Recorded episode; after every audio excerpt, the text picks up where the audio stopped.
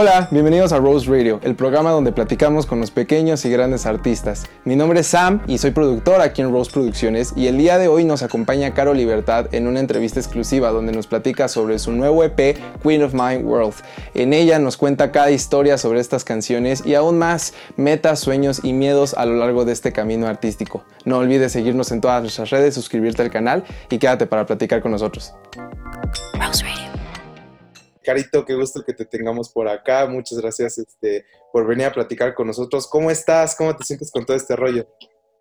Hola, ¿cómo están? Bien, muchas gracias. Gracias, Sam, por el espacio. A Rose Producciones también, muchas gracias. Estoy feliz de estar aquí compartiendo con ustedes.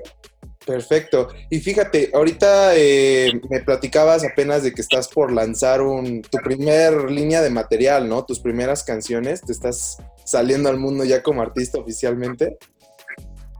Sí, bueno, el pasado 17 de mayo salió el primer EP que se llama Queen of My World. Tiene cuatro rolas. Y bueno, pues ese es el, el primer material y sí está en camino pues otros tracks más.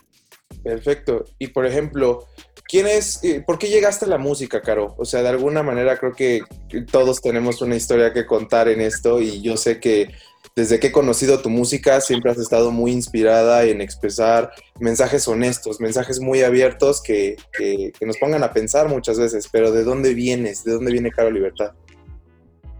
Pues Mm, desde muy pequeña me gustó la música, siempre fui influenciada de mi familia por distintos eh, géneros musicales, principalmente como el rock, el rock clásico, la música disco de los ochentas. Y bueno, ya en mi etapa como adolescente, este, mucha de la gente cercana a mí eh, era músico y pues yo viví y crecí entre los ensayos y los cables y los tarolazos, pero siempre era algo que hacían los demás y, yo no, ¿no? En realidad este, había intentado como tomar clases de piano, de guitarra, pero no fue realmente eh, un acercamiento tan cercano hasta que tuve la oportunidad, más o menos como en el 2013, por ahí 12, de conformar, bueno, más bien de formar parte de una banda que se llamaba Del Toro. Y ahí conocí los sintetizadores y las cajas de ritmo y eso abrió mi panorama de la música por completo y fue lo que me ayudó a que pudiera empezar a hacer música porque con estos instrumentos pues no era necesario tener toda la teoría musical detrás, ¿no? Era simplemente como juguetes que estaban hechos para que tú puedas ser creativo sin tener que tener como este bagaje detrás de ti. Entonces, el conocer los sintetizadores me ayudó bastante y fue lo que abrió mi, mi, mi puerta hacia la creación musical. Supiste que los sintes te daban lo que tú necesitabas. Exactamente, sí, porque antes con los otros instrumentos que había estado tratando de tocar, me gustaba, pero no fluía. Y no fue hasta el sonido del sintetizador cuando dije, wow, me atrapó. Wow, y creo que esto ya nos da un, gran panorama de la música que tienes. Y cuando yo te conocí, me enseñaste la música y sí fue algo muy diferente, muy nuevo a lo que yo estaba, a lo que yo estaba escuchando siempre. ¿Puedes platicarnos de las influencias que traes? O sea, a mí me fue muy interesante un día meterme en tu cabeza para comprender el contexto de, lo, de cómo tú escuchabas la música y varias ideas cómo querías que sonaran. ¿De dónde provinieron? ¿Cuáles han sido tus principales influencias? Pues, em, como te dije, siempre como el rock clásico era una de mis influencias y, por ejemplo, también estas bandas como Pink Floyd que te llevaban como en un viaje dentro de la canción y, creaban atmósferas, siempre me llamaron mucho la atención, pero cuando estuve en la banda, este, ellos escuchaban mucho New Order, eh, mucho música disco también de los ochentas, este, y ahí también me di cuenta que, que, la música disco de los ochentas pues era música electrónica, ¿no? Eso tampoco yo lo sabía. Entonces también me, eh, empecé a escuchar más artistas como Grimes, eh, ¿qué otros artistas? Bueno, eh, los XX, también ellos influenciaron. Entonces, me gustaban mucho las bandas, eran sobre todo como bandas que, que creaban como esta atmósfera, eh, pues que te llevaba como a sentir que estabas en otras dimensiones, eh, con otros colores y básicamente eso fue lo que me influenció. Ok, y por ejemplo, ¿qué hay de sobre tu proceso creativo? Eh, obviamente las herramientas que tienes a la mano pues te han, te han auxiliado de una forma muy especial, pero ¿cómo tú te has aprovechado de ellas? ¿Cómo te has logrado beneficiar de las herramientas que utilizas hoy? Pues llegó un punto en el que definitivamente me di cuenta que tenía que estudiar producción musical y que no era suficiente como también tener ciertos instrumentos o herramientas que fueran fáciles de utilizar este, y creo que eso fue como una ayuda súper grande porque al principio era como, wow, tengo muchas ideas de lo que quiero hacer y demás, pero a la hora como de, plasmarlas había un bloqueo porque me faltaba como conocimiento en cómo utilizar los programas, en la computadora, este, y, cómo realizar eh, ideas musicales mucho más em, creativas y mucho más completas, ¿no? Entonces, creo que parte importante de esto fue que realmente eh, pues me di cuenta que sí requería como estudiar esto y bueno, eso fue una parte importante como para ayudar a que mi creatividad fluyera. Y básicamente lo que hago es como sentarme en el estudio y empezar como a jugar con sonidos y cuando encuentro uno que realmente me atrapa y me envuelve, sobre ese sonido eh, sigo eligiendo los demás que lo van a acompañar. Casi nunca tengo como una idea clara de lo que quiero llegar a crear. Okay. A veces con la letra sí, o sea, como que mis letras sí son, bueno, quiero expresar algo acerca de que tenga que ver con la paciencia, ¿no? O este, no sé, el amor por la naturaleza. Entonces, mi letra sí es como muy objetiva, pero la música no. La música es como, como muy orgánica, como que suele acompañar como la idea de la letra, si es que la canción tiene letra, pero no tengo una idea clara de cómo va a sonar, sino que voy fluyendo y conforme me va gustando y atrapando el sonido, pues se va creando. Y creo que ya lograste balancear entre la experimentación sustentado con los recursos que ya conoces, ¿no? O sea, lo comentabas ahorita de que eh, viste que te faltaron recursos y realmente, pues yo creo que estás de acuerdo, esto no se termina de estudiar nunca, o sea, son carreras muy largas, muy padres, fascinantes, pero pues sí, o sea, hasta que no te haces con esas primeras herramientas, pues ya pudiste poder darte a jugar y experimentar con los juguetes, ¿no? Sí, así es. Oye, y por curiosidad, ¿cuáles son tus sintes favoritos? ¿Cuáles son los que utilizas como... Eh, ¿Cuáles incluso van a ser los más presentes en lo que vamos a estar escuchando de tu música? Pues mira, en este primer EP eh, fue curioso porque muchos de los sintetizadores pues eran los sintetizadores de Logic, ¿no? Ok. Y, y bueno, pues ahí la, la aportación, digamos, como de mi creatividad, pues era pues moldear ciertos filtros, este, cambiar ciertos parámetros y eso modificaba un poco el sonido. Sí utilicé, por ejemplo, mi caja de ritmos, que es la Volca Beats de Core, que pues, me parece como muy útil y muy... Pues es como muy... ¿Mande? Muy chula, a mí me gusta mucho. Sí, y además es muy amable en la forma en la que está hecha, o sea, es como muy fácil, pues, de, utilizarla. Y también utilicé el T3 de Roland, y bueno, pero en su mayoría, este, pues fueron sintes que, que están en Logic, ¿no? Ok. Y ahora, este pues me gustaría eh, ya este, empezar a integrar en, las próximas producciones, pues a lo mejor el sonido del Su-37, de Moog, o no sé, este, el MC-20 también de Corme. Son sonidos que me gustan mucho y que, que tienen mucho del alma y como del espíritu que quiero darle como a las próximas canciones. Ok.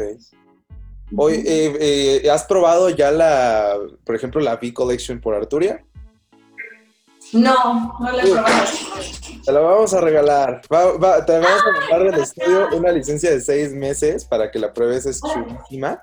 Y te quiero preguntar algo, sobre todo para los que nos están escuchando, que hay algunos también chicos que están empezando en la producción a estudiar inclusive con nosotros en el estudio. ¿Tú qué opinas sobre el tener muchos o pocos recursos para empezar a producir? Porque tú, por ejemplo, acabas de sacar un EP con lo que entiendo, muchos sintes que incluso son nativos del mismo programa y que realmente no tuviste tal vez tanta necesidad eh, o, la exigencia de otros sintetizadores comprados. Pero ¿por qué? ¿Por qué fue suficiente para ti? ¿Qué viste bueno? ¿Qué viste malo?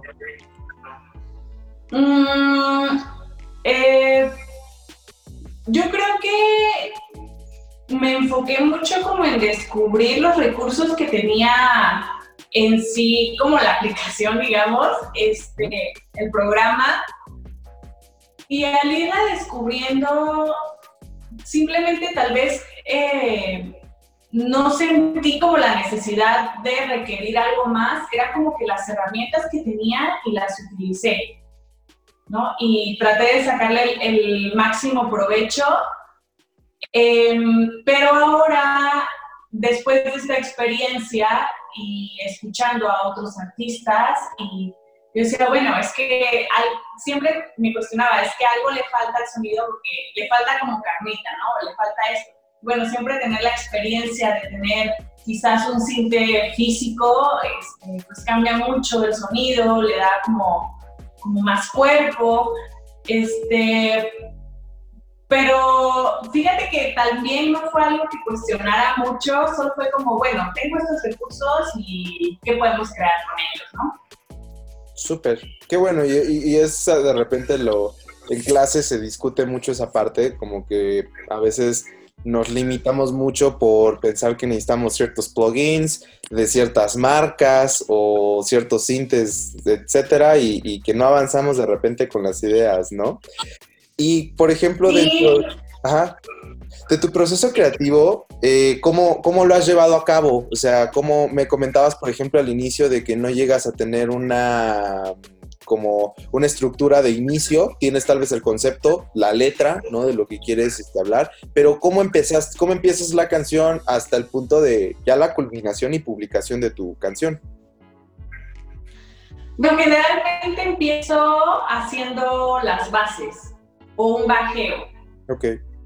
Eh, este. Y sobre ello, a lo mejor voy construyendo unos, no sé, 20 segundos y casi toda la canción la voy construyendo sobre esos primeros 20 segundos, como viendo qué sí le queda, qué no le queda o qué es lo que tengo que quitar. Okay. Y cuando ya tengo como distintos o, diversos este, instrumentos sonando al mismo tiempo, entonces como que comienzo a acomodar el resto de la idea. Ok. Y a darle sus espacios, sus silencios, donde sí va a entrar este, donde no va a entrar este. Pero casi siempre como que agrupo eh, los sonidos que voy a utilizar y ya en función de eso sigo desarrollando. Ok, y por ejemplo, sobre el parte del equipo que tuviste involucrado, que yo también personalmente tuve el placer de poder colaborar con algunas de las eh, de los tracks, ¿cómo sentiste el involucramiento de diferentes productores, ingenieros? Pues bueno, eh, en el caso, por ejemplo, tuyo, que fue Rose Producciones, fue, bueno, principalmente que a mí me, atrapó, digamos, de, de, hacer como este trabajo junto contigo, esta colaboración y todo fue porque no nos conocíamos prácticamente. Nos este,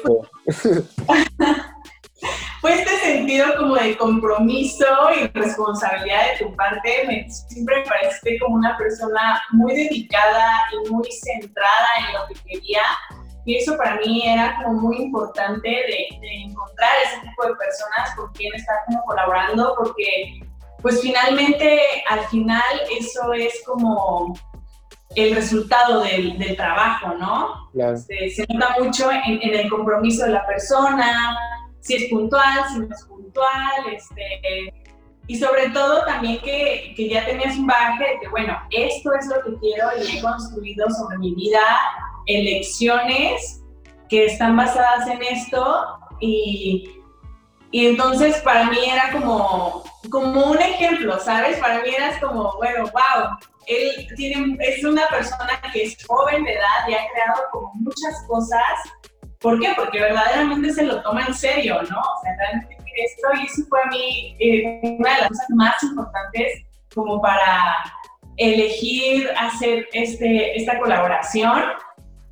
Y la experiencia fue muy bonita porque también este, siempre tuviste la apertura como de encontrar ese sonido que yo quería dar a las canciones. Y, y, fue no solamente como una retroalimentación de vamos a hacer música, sino fue al, mismo tiempo también descubrir quiénes somos nosotros, descubrir como nuestra amistad al mismo tiempo que íbamos descubriendo el sonido, ¿no? Entonces fue algo pues, muy bonito. Sí. Sí, amigos, la, la, música une gente, eso es padrísimo. Y, y precisamente Carito y yo nos conocimos en el mismo diplomado de, de, música electrónica y yo creo que de ese diplomado aprendimos muchas cosas. Yo me, yo me fui con mucha información que me ha servido mucho a la fecha. Y, este, y la verdad es que estoy muy emocionado por escuchar la música que tienes este, para ver qué, qué, resultó al final. Y por ejemplo, eh, ahorita me estabas platicando muy padre sobre la producción. ¿Qué pasa con las siguientes etapas? Me parece que tú grabas también, si no es que eh, la mayoría o todo el material que tú este, metes a la sesión, pero creo que también haces por separado lo que es mezcla y masterización, ¿no? ¿Por qué lo haces de esta forma? ¿Qué te gusta? ¿Qué no te gusta? ¿Qué has hecho? Pues mira, en, este primer como ejercicio, digamos que es este primer EP, em, sí, la mezcla y la masterización eh, se hizo aparte, yo no la hice, yo sí grabé todos los instrumentos y todo lo, todo lo concerniente, a, la, a la producción tal cual. Y ya postproducción, bueno, pues la mitad de los tracks se hizo con Romus Producciones y la otra mitad con Dot Studio. Y para mí, eh, sí, fueron dos estudios distintos y para mí era muy importante como, bueno, en, una tuve la posibilidad de, de, poder estar presente en la masterización y en la mezcla de las rolas y era importante para mí porque podía decir, bueno, aquí quiero que esto suene más presente, que esto esté más atrás, no sé, ¿no? Era importante para mí estar involucrada y ver cuál era el proceso. ¿Mandé? Sí, o sea, necesitabas de alguna manera, aunque no lo operaras de forma personal o directa, sí estar detrás de todas las etapas, ¿no? Exactamente, sí. Eh, para mí era muy importante como, como eso, ¿no? Este, y bueno, eh, la verdad es que las personas que estuvieron detrás de la mezcla de la masterización son personas que son súper profesionales en lo que hacen, entonces tenían, tienen años de experiencia, entonces pues mi confianza la tenían y al final el trabajo pues a mí me gustó, ¿no? Estoy satisfecha. Qué padre. Oye, y ahorita con el, con el encierro, o sea, con todo este rollo que sí a la industria del entretenimiento la ha volcado de una forma brusca, ¿no? Y no nos queda más que muchas veces eh, ya en casa, como lo estamos ahorita, eh, pues sentarnos a escribir, sentarnos a componer, a veces incluso sacar trabajos pendientes. Con tu trabajo artístico, ¿cómo estás experimentando el encierro? La verdad es que para mí ha sido una etapa eh, de muchas posibilidades porque pues me parece que es un tiempo en el que no tienes que mirar afuera, sino tienes que mirar adentro y justamente ver qué, qué es lo que está haciendo falta también para sentirte pleno con el trabajo que haces, con la labor que realizas, contigo mismo.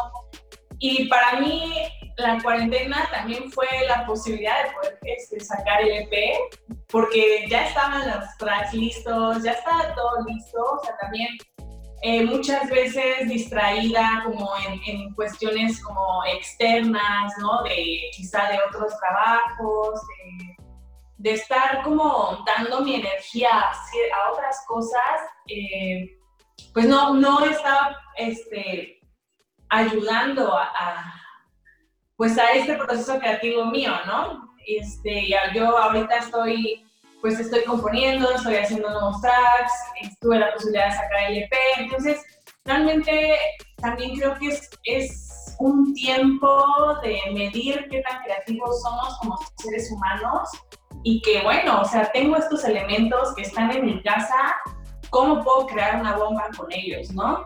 Es lo mismo de lo que hablábamos hace rato con si tienes sintes o no tienes sintes o cuáles son las herramientas que tienes para crear tu música. Pues la creatividad está en uno y está en uno también poderla desarrollar, desarrollar el ingenio. Entonces, yo creo que es una oportunidad para, para medir eso en nosotros, ¿no? Y, hacerlo crecer. Sí, estoy completamente de acuerdo. No sé si a ti te pasó que como o sea, hubo, más tiempo para experimentar con ciertas cosas. Eh, también artísticamente me encuentro como en la, encontrándome con otro tipo de facetas. No sé si a ti te sucedió como incluso tener hasta la mente más despejada de un mundo medio saturado y que de repente vieras uh escucharas la música diferente, ¿no? Sí, sí, sí, claro. Y pues sí, es, es una gran oportunidad este, de, poder hacer lo que también ya tienes pendiente y de seguir creando. O sea, todo siempre va a depender del punto de vista del que queramos pues, ver las cosas. Y pues tanto puede ser una oportunidad, una posibilidad, como puede ser lo peor que pase en tu vida. Entonces está en nosotros elegir cómo queremos que sea. Sí, totalmente de acuerdo. Y hablando de puntos de vista, quisiera que nos explicaras qué onda con las canciones, ¿no? Conozco títulos como Machine Love, Back Home, Nirvana, Eclipse, pero ¿qué onda? ¿Qué, qué, nos están hablando estas canciones? ¿Qué preparaste? A ver, ¿por qué canción será que empezamos? Nirvana, eh, fíjate que esta canción cuando me la mostraste, enseguida, los primeros segundos, es, es, es, es, mucho movimiento, se me hace demasiado cósmico, siento que me suena futuro, me suena tecnología, me suena adrenalina. ¿Qué onda? Pues mira, mi hermana tampoco fue pensada como tal hecho después de que la canción estuviera terminada o en un 80% terminada, fue que puse el título pero Nirvana empieza como en una tormenta, ¿no? Como cuando empiezas un viaje con psicoactivos también, o un viaje espiritual también, donde hay oscuridad y no sabes qué es lo que está pasando y quizá hay un caos que no entiendes. Pero conforme va fluyendo la rola, eh, van avanzando ciertas sensaciones, yo lo interpreto como yo también voy avanzando en mi crecimiento interno, en mi crecimiento espiritual, emocional, y empiezan a surgir colores y muchas sensaciones, pero siempre son colores y sensaciones que te llevan como hacia el éxtasis, ¿no? No, no vas hacia atrás después de la oscuridad, ¿no? Vas hacia la luz y finalmente por eso también se llama nirvana, ¿no? Porque el nirvana es llegar a este estado de ascensión espiritual donde pues el ego y eh, las acciones, incluso los sentimientos han sido disueltos por esta como conciencia universal, digamos. Ok. Y bueno, de eso va Nirvana. Ok, qué cool. Por ejemplo, Machine Love ¿Por qué? ¿Cómo? Machine Love, ¿por qué el nombre? ¿Por qué el título? Mm. ¿De qué tipo de Machine Love estamos hablando? Eh, quise como, como recurrir un poco como a estos recursos como medios ochenteros también. Ok este, donde igual muchas veces los títulos de las canciones eran como así, pero un poco el sentimiento de la canción es, eh, me acuerdo que cuando la hice estaba en una etapa de mi vida en la que, bueno, ya llevaba más de seis años viviendo en la Ciudad de México, pero esa etapa en particular era como muy solitaria para mí porque después de que bueno, había estado embarazada, tuve a mi bebé, vivía con mi bebé, viví con el papá de mi bebé, después ya no, después viví con una amiga. Entonces, o sea, después de tener como muchas personas como muy cercanas, a las que quise mucho y con las que se forjaron grandes cosas en mi vida, llegó un punto en el que estuve completamente sola, este, mi, mi hijo tuvo que venirse a vivir a Oaxaca un poco antes que yo, fue una etapa donde lo único que hacía era básicamente trabajar todo el día y después solo como llegaba a dormir y cuando, o sea, había como un poco de tiempo, hacía música. Entonces fue una etapa como de mucha soledad a nivel como físico. Wow. Pero... Y, y era un vacío a nivel físico, pero a nivel interno yo me sentía bien. Entonces como que la canción es un poco como siento yo que a veces es como un poco melancólica, pero esa melancolía que sientes es como rico, ¿sabes? No es una depresión donde no sabes cómo vas a salir de ahí, sino es como, estoy viviendo este vacío y esta soledad, pero estoy bien. Wow, ok. sí, de eso va el sentimiento. Está increíble. Y, y, Carito, en cuestión, por ejemplo, de la producción, ¿cuáles son, o sea, lo, que, lo que me da mucho más gusto es que ya llegaste a una etapa en la que de hecho muchísimos artistas se quedan parados en la línea y, y, es la publicación de la música. O sea, de repente yo veo como muchos artistas locales tienen la complicación a veces hasta solo reservar el estudio, a veces en componer, a veces en arreglar, pero tú ya lograste brincar toda, todo el camino, todo el trayecto hasta ahorita realmente poder hacernos accesible tu música. ¿Cuáles serían los mejores consejos que podrías darle, sobre todo a los siguientes productores emergentes, los estudiantes que actualmente tienen el mismo sueño de sacar su música? ¿Qué fue lo que a ti te funcionó que te trajera a este punto? Definitivamente no escuchar al resto mundo y confiar en mi música. Este, generalmente uno tiene mucha ilusión cuando está haciendo esto y en tu cabeza lo más grande ya está sucediendo y wow, ya estás en la cima y todo es súper explosivo y hermoso. Pero luego cuando vuelves como a tu realidad física hay mucho trabajo que hacer, hay muchas elecciones que tomar, este, caminos que tomar también. Entonces, a veces uno escucha lo que está afuera, ¿no? Y te dice, bueno, pues es que eso no es posible, no puedes vivir la música, bueno, ese es como el más clásico, ¿no? Pero luego también te encuentras con que ya creaste tu música y la muestras y, ay, pero gente que se dice conocedora, ¿no? Y que probablemente lo sea, ay, pero le falta tal cosa, o le falta tal cosa, o, ¿sabes? Como que muchas veces eh, estamos acostumbrados a hacer un espacio de juicio y no un espacio de no juicio y apertura y simplemente recibir lo que el otro nos está dando, ¿no? Entonces a mí me sirvió mucho eso. Claro que escuché personas que, que, me decían, bueno, es que le falta tal cosa. Yo, bueno, probablemente tengan razón, ¿no? Pero esto es lo que estoy ofreciendo en este momento con las mejores herramientas que tengo disponibles en este momento y confío en ello y vamos, ¿no? O sea, me voy a escuchar a mí misma porque finalmente es la voz de, de, la sabiduría, ¿no? Lo que yo escucho dentro de mí y dejé de escuchar a los demás y me enfoqué en, en hacer grande lo que yo sentía que era grande. Wow, sí, y en el arte pues estamos expuestos, somos muy vulnerables los artistas porque, y como dices, o sea, no te dejas, o sea, sí te puedes influenciar de lo de afuera, pero la decisión viene de adentro, ¿no? Y, y el arte también, entonces cuando evoca, es, o sea, no sé tú cómo manejas de alguna manera eh, la, la, crítica constructiva. O sea, porque creo que eso sí son dos cosas separadas, ¿no? Tú, tú sí hablas muy bien de cuando todo el mundo quiere opinar, cuando todo el mundo tiene una idea una opinión respecto a tu arte, ¿no? Y es ahí cuando a veces sentimos que la gente se entromete tal vez un poco de más, pero ¿cómo entonces podemos eh, reconocer y aceptar lo que sí sería una crítica constructiva?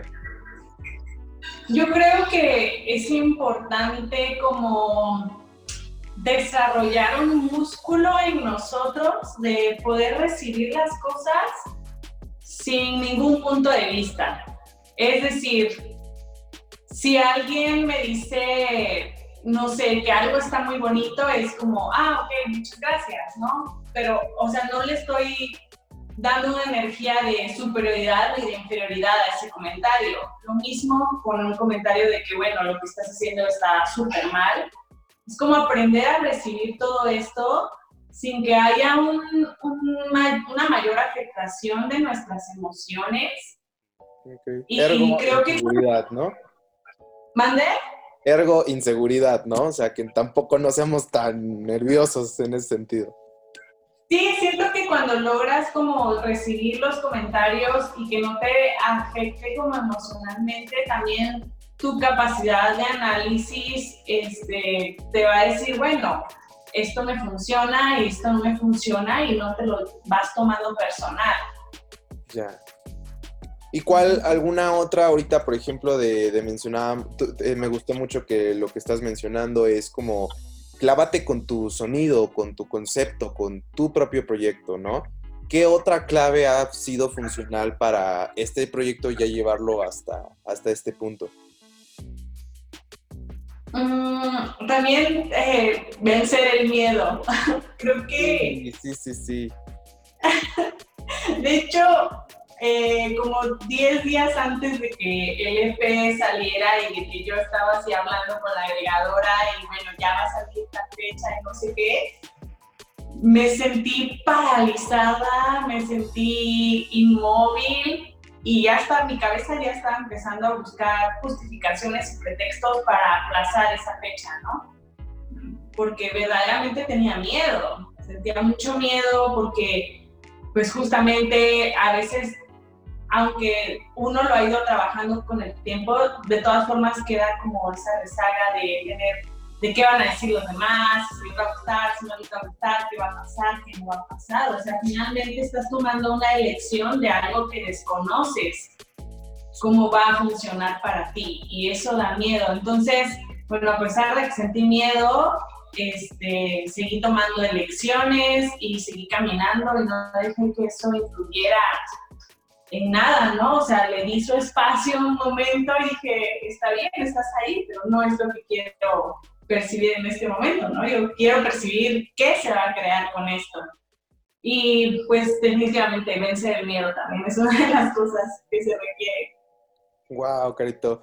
La verdad, este, de parte del estudio del equipo te queremos felicitar porque pues sí, o sea, todos nos encontramos en, en el mismo trayecto y nos da muchísimo gusto de que estés con éxito, eh, invirtiendo tu tiempo, tu corazón, tu mente a todo el proceso que estás haciendo en este momento. Y qué sigue, a dónde vas a ir, cuál es el futuro para Caro Libertad, qué onda con esta música, qué va a pasar. Pues definitivamente habrá música pronto, tal vez a finales del año, puede ser. Em, voy a sacar un videoclip eh, para el 7 de junio, el videoclip de Back Home. Este, ¿Va a estar disponible en todos lados? YouTube, Instagram, Facebook. Sí, sí, sí, por todas partes. Va a estar por todas partes. Y bueno, pues seguir este, tocando, mezclando, también como DJ, poco a poco ir entregando mi música este, en los sets y presentaciones y demás. Bueno, esas cosas ahorita están como un poco, pues no sabemos, ¿no? Hasta cuándo vamos a regresar como al, al mundo. Sí. Pero en cuanto a música y el video y todo, pues ahí viene pronto. Qué buena onda. ¿Y cómo podemos encontrarte, Caro? ¿En qué pues, Facebook como Caro Libertad, Instagram Caro Libertad 7, Spotify Caro Libertad, bueno, todos lados por Caro De lujo. Y pues bueno amigos, yo creo que sí va a estar bueno de que eh, podamos estar compartiendo la música de Caro Libertad. Se las vamos también a estar eh, poniendo en las redes de Rose también para que lo estén escuchando chicos. Y pues Caro, muchísimas gracias por, por tu tiempo. se me hizo padrísima esta plática, escucharte. Y espero que los que estén escuchando esto, los productores y los estudiantes, eh, nos veamos inspirados por este tipo de historias y ojalá la siguiente sea la tuya. Caro, gracias por estar. Ay, muchas gracias, muchas gracias a todos los que están escuchando esto ahorita y en el futuro. Muchas gracias, Sam, también un gran, gran amigo. Y bueno, pues qué más es posible para todos. Perfecto, gracias chicos, nos vemos. Adiós.